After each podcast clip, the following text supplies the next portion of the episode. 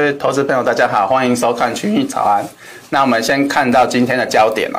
那首先，呃，早上这边会讲比较多农产品哦。那这个第一点是全球粮食短缺哦，所以现在有越来越多的国家，他们已经呃团妥协转基因的一个作物。这个转基因作物就是所谓的基改的一个作物，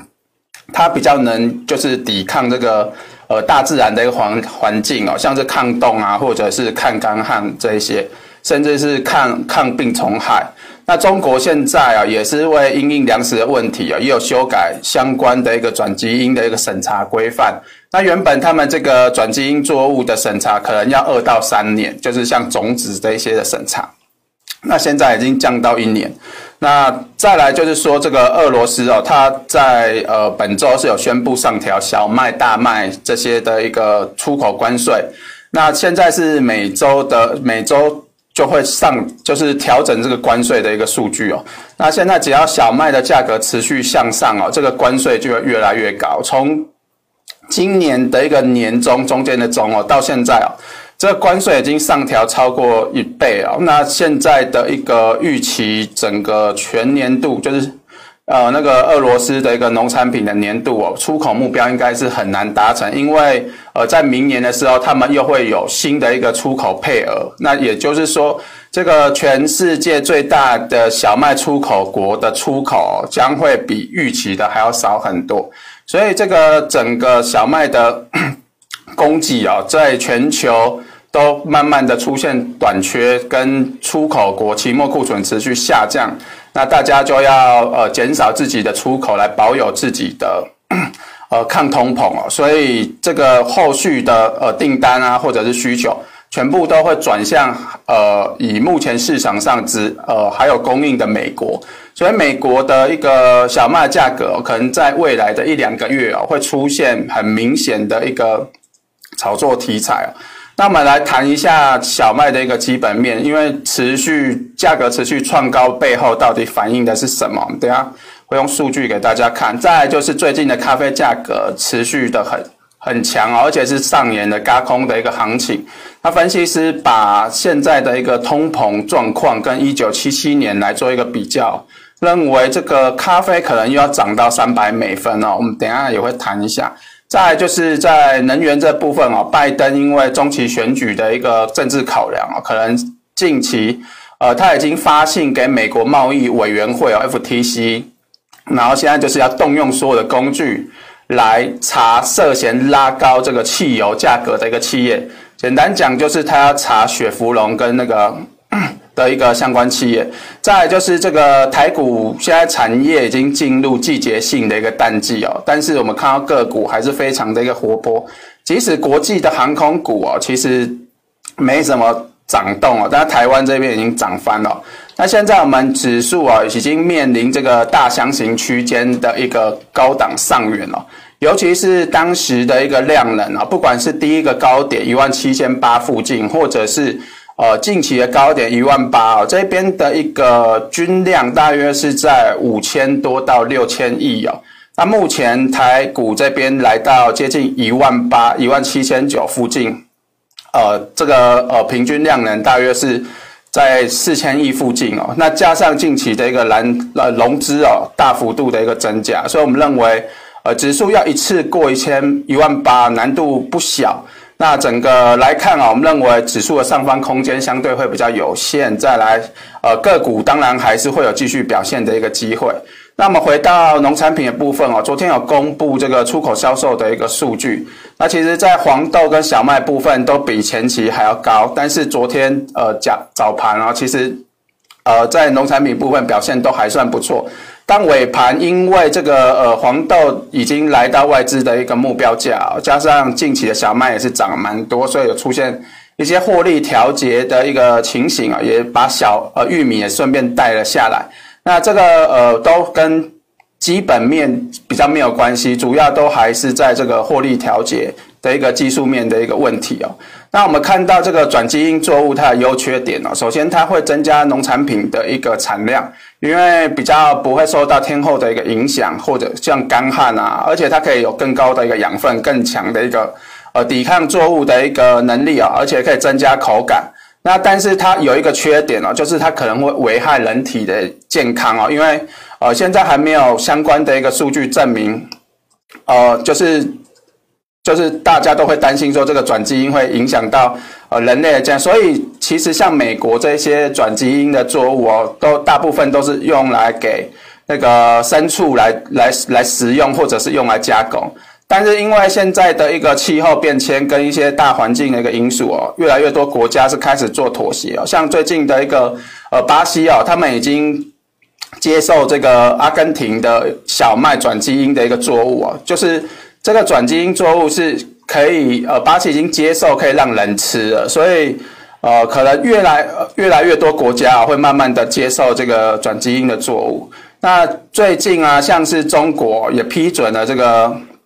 呃，一个年份就是审查的一个制度哦，就是把呃原本可能三到五年缩减到一年，在十一月十二号的时候，那这个阿根廷 目前整个全球转基因作物主要集中在美国、巴西、阿根廷跟加拿大、印度这五个国家，但是大部分的作物都还是不是人在吃的，只是说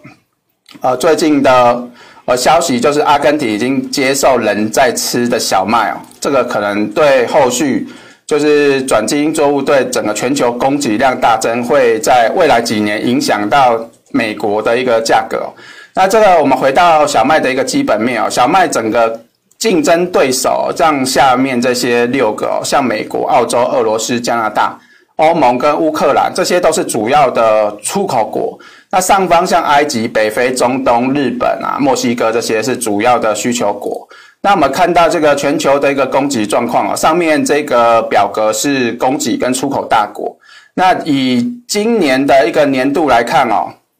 就是在呃供给的部分，大约就是会有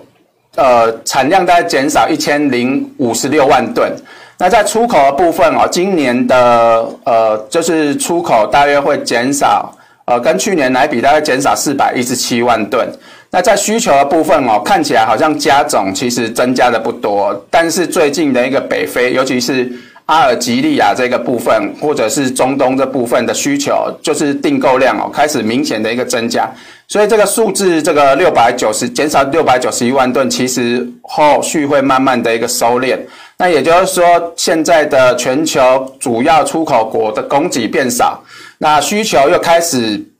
比先前往年还要增加许多，这个就是造成现在整体的一个供给吃紧的原因哦。那我们再看到期末库存，就可以很明显的一个发现哦。呃，今年的这个全球期末库存大约会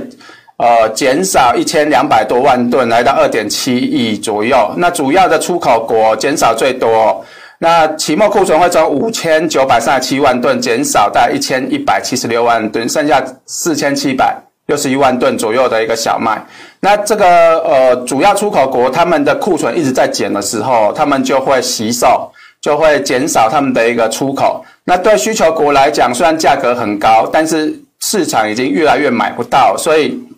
当然就会加价买，甚至是呃大量买来增加它的存货。那这个就会造成整个供给减少，那需求又大幅增加的情形是越来越恶化。那这个是俄罗斯的一个谷物的一个出口关税啊，十一月十六号是有上调十 percent 啊，是从每吨六十九点九美元上调到七十七点一美元。那么看到从八月八月当时的价格大概才二三，大约不到三十块，啊，大概三十块附近哦。那现在呃已经涨到七十七点一啊，已经涨了一倍之多。那它的一个呃基本的一个价格，我们这边下面有一个网址。就小麦在黑海这边的一个价格，就是它减掉两百美元，再乘以零点七，就是它未来的一个关税哦。现在的一个计价方式，大约每周就会来做一次的一个调升。那以现在的小国际小麦价格还在持续的一个走升来看哦，下个礼拜要公布的关税哦，一定还会再持续的一个向上。那再来就是说，现在俄罗斯他们食品通膨大约是六到七 percent 哦，所以。为了抑制国内的通膨，他们当然会减少出口的配额。那再来就是他们会持续的增加关税。那现在就是说，呃，他们的一个农作物的年度从七月一号开始到隔年的六月三十。那现在的一个小麦出口量到现在啊，也是大概一千四百万吨，比去年同期一千九百万吨左右，还要低蛮多的。那这个明年二月份到六月底哦，还会有新的一个出口配额。目前市场预期这个出口配额可能就五百万吨，所以五百万吨非常的少，就代表说这个俄罗斯呃要达到农业部的一个出口预期，其实是几乎是不可能哦。所以整个来讲哦，到明年二月，只要呃俄罗斯的一个出口配额大概在五百万吨，甚至一千万吨以下，市场上的一个呃炒作氛围哦，应该就会出来了，因为当到时候这个。呃，大家的一个供给就会开始转向美国，因为我们看到以北非的阿尔及利亚来讲哦，过去他只买法国的一个小麦，最近他已经开始在买俄罗斯的小麦，因为现在欧盟它的一个出口的速度哦，比往年还要快，所以它现在已经没什么小麦可以出口来做一个供给啊，所以也就是说阿尔及利亚它已经。有点没办法在欧盟这边买到小麦，转向俄罗斯。那俄罗斯现在假如供给开始出现短缺之后，大家全球的焦点当然是放在美国。那可想而知，这个对小麦未来的价格就是会有呃一个比较明显的炒作题材。那我们看到这个呃农业部这边在近期就发一个长期的展望报告，这是一个 model。但是它不代表未来的一个数据啊。以 model 来讲哦，就是说，呃，他们预期这个玉米的一个播种面积哦，因为肥料成本相关的一个因素啊，从二零二二年以来，他们会一路下降哦。那对小麦的部分哦，虽然说呃今年会增加，但是在二零二三年之后，这个播种面积也会一路的一个减少。至于在黄豆部分哦，从二零二二年这边小幅跟去年小幅增加。然后后续就会稍微增加一点点，就是大约是持平在这个情况。那正式的报告大概在二月底的时候会做出公布。那我们看到最近的一个外资哦，它也是符合我们先前的一个预期哦，它是大幅下调明年的一个玉米播种面积哦，然后把黄豆面积稍微做一些提升。那整体来看哦，这个呃黄豆的价格在近期。我们在日报里面有提到，外资的目标是大概一千三附近哦，所以来到一千三这边就有出现明显的一个卖压。那中期基本面还是没有改变，我们认为就是还是继续的震荡。玉米的部分哦，短线上就是在这个下降趋势线这边高档的一个震荡整理，那可能这边还会持续的一个整理，那后续才有机会出现一个突破。小麦部分昨天创高之后是有出现拉回哦，所以。呃，短期上来讲哦，可能还是会维持这个温和垫高上涨的一个走势。那再来就是说，回到咖啡这一方面哦，近期其实以中长期的产业面，我们先前给大家呃报告过，就是说，呃，这个很多机构都是预期新新年度大年的产量大概会到六千到六，呃，这边应该是大约是六千三百多万袋的一个水准哦。那不过这个只是市场的一个预期，后续还是要看整个巴西的一个降水状况。那我们看到近期炒作的一个因素，就是因为高运价以及这个运输的延迟。那再就是说，这个呃第二大的阿拉比卡的哥伦比亚，因为过度降雨影响到产量。但这个哥伦比亚的产量啊，其实占全球是不到十 percent 哦，所以我们认为。这个就是单纯的一个用理由去轧空的一个情形。那当然就是说，第三点就是反映今年度的一个小年受到干旱跟霜冻影响，可能会出现七百万袋的一个短缺。这七百万袋其实是有把这个货运延迟把它算进去，所以是比较多一点。那这个就造成了这个近期的咖啡价格创下了这个波段新高。那我们从历史的一个高点来看哦，一九七七年、一九九七年、二零一一年，就是我们红圈这三个点哦，它其实呃这三个点价格全部都有超过三百，就三美元以上，就三百美分。那所以现在的一个通膨数据哦，其实持续的一个升温。分析师也是把一九七七年来做个比比较，认为要到三百三三百美分。那我们其实从这个呃月线图来看，可以很明显看到离三百美分还很远。那现在只是说稍微突破这个黄金切割率的一个价格，大概是在两百两百二附近哦。那我们认为说这个两百二要持续的一个站稳哦，才有机会继续往下一个，大概是两百七十几块，两两百七十五的压力继续做挑战。不过，假如这个呃价格没办法站稳，后续就是只是代表这只是穿价，后面还会继续做个拉回。那以日线的一个角度来看哦，就是近期的价格就在红色线这附近。那我们认为，假如说高档这边震荡整理几天，没有出现比较明显的拉回，后续还是会有继续创高，因为毕竟现在的高空行情啊，可能还在呃延续当中哦。那再来就是说，回到铜这一方面哦，近期的铜价跟油价都是呈现一个比较盘跌的一个走势。那铜价在整个中国方面哦，我们看到不管是地产已经传出消息，可能会放宽三道红线，所以这个房地产可能有机会止稳。那另外就是在这个这个地方债跟专项债，也就是说这个呃基础建设的部分哦。我们看到现在前十月的一个发债进度是大概七十八 percent，而且他们是预期十一月底之前要全部发完，所以整个这个效益哦会在明年的第一季出现，也就是说对未来这个铜需求会带来一些支撑。那再来就是说以目前的价格来看哦，就是又再度回到了这个四万两千五的一个支撑的一个水位，所以我们认为现在的一个价格就是属于一个呃。就是来到支撑之后的一个彻底，那不不认为会继续往下破啊。那本来就是在这个呃下礼呃下呃下一季的呃基本面有机会出现转强，所以目前的一个铜价还是维持一个大概在呃四万五到四万两千五左右的一个区间震荡整理。那在黄金的部分哦，近期的一个黄金涨完之后，在高档呈现一个震荡整理。那目前的一个市场对通膨的预期哦，开始慢慢的一个升温。那所以我们认为最主要还是要看十二月中要公布的十一月数据哦。这个数据我们预计这个年增率之前公布大概是四点六 percent，我们预计还会继续做个创高，因为目前的一个不管是二手车啊，还是相关的呃输入性的一个通膨来讲。对整个通膨的数据还是持续的一个向上，而且呃近期的比特币啊、因为中国的一个打压已经跌破六万六万的一个价格，那相关的一些呃资金啊部分也会转向这个黄金的一个投资，那对黄金的价格会有一些支撑。那整体来看哦，近期应该还是呈现一个高档震荡整理，后续还是会有转强、持续创高的机会。那至于在黄金的 CFTC 大额交易人，近一周是大概增加三点五万口多单，目前的多单水位已经来到二十五万口附近哦。那我们看到天然气的部分哦，呃，近期的价格也是算是一个利空的一个彻底吧，就是呃，算是一个。微幅的一个盘跌的一个走势，那下方这一边哦，因为天气持续的转冷，还是会比较支撑这个天然气的一个价格。在没有跌破这个轨道下缘之前，我们还是会持续的比较偏多的一个看待哦。那至于在原油部分哦，走势也是有一点类似天然气哦，虽然说近期有小幅度的破底，但是这个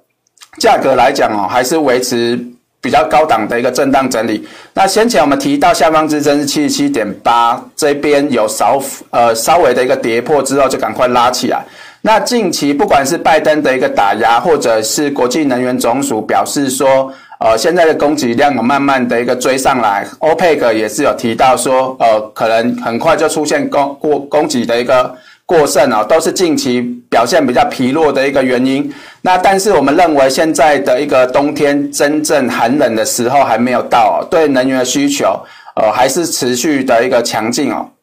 那短线上，呃，还是持续的做一个利空测试。那假如说，呃，这个利空测试还跌不下来的话，后续就有机会出现比较明显的一个转强哦。至于回到美股这一方面哦，昨天有公布经济数据，在初领失业金这边表现其实算是持平，并没有太大的一个亮点。那以个股表现来讲啊，其实最近的一个呃美股类股来讲，除了科技股表现相对亮眼，或者是一些公布财报，像零售销售的一个类股，像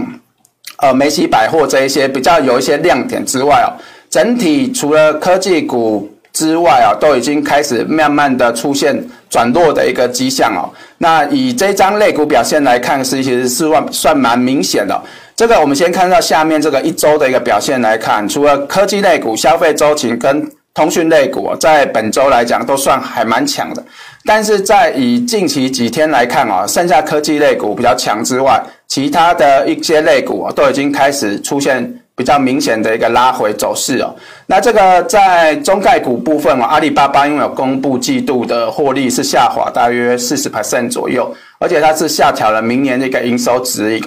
所以股价是跌了大概十一 percent，那这个也造成整个 FNG Plus 的走势还是维持一个高档的一个震荡整理。但是在 Amidia 跟一些呃像 Google 啊这些特斯拉以及 Apple 这边的一个支撑，呃，其实 FNG Plus 还是维持相对比较强的一个走势哦。那 Media 部分是有公布一个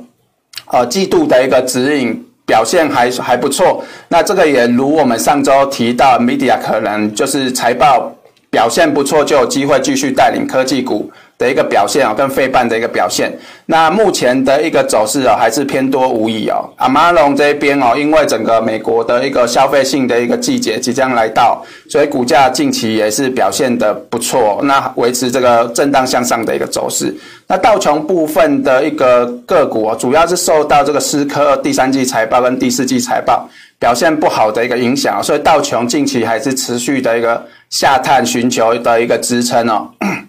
那其他的一个像银行股啊，或者消费性类股也有明显比较明显的一个拉回。费半部分哦，主要还是 NVIDIA 的跟那个呃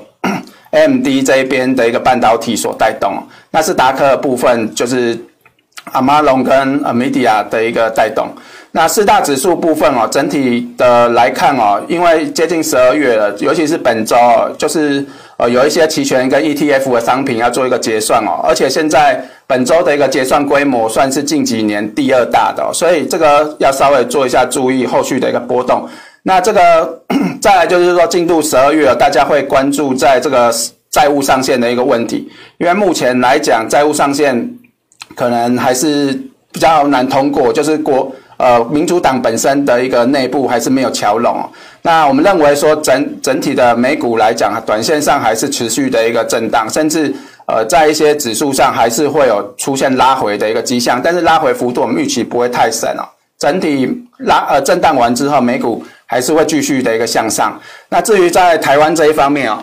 我们看到近期的一个。呃，季节性已经进入到淡季，尤其在电子业这边啊，所以整个半导体还是呈现一个上肥下瘦的一个问题。那在上面的一个订单啊，因为淡季的关系，所以排队的人有稍微做一些减少，所以这个缺货的状况有稍微做一些疏解。大家比较值得留意的就是像下游的部分哦，像是五 G 中低阶笔电、电视这边。甚至是零组件哦，什么 像是被动元件啊，或者是电力的一个功率半导体，这些都有出现需求转弱的一个迹象。那我们看到半导体这边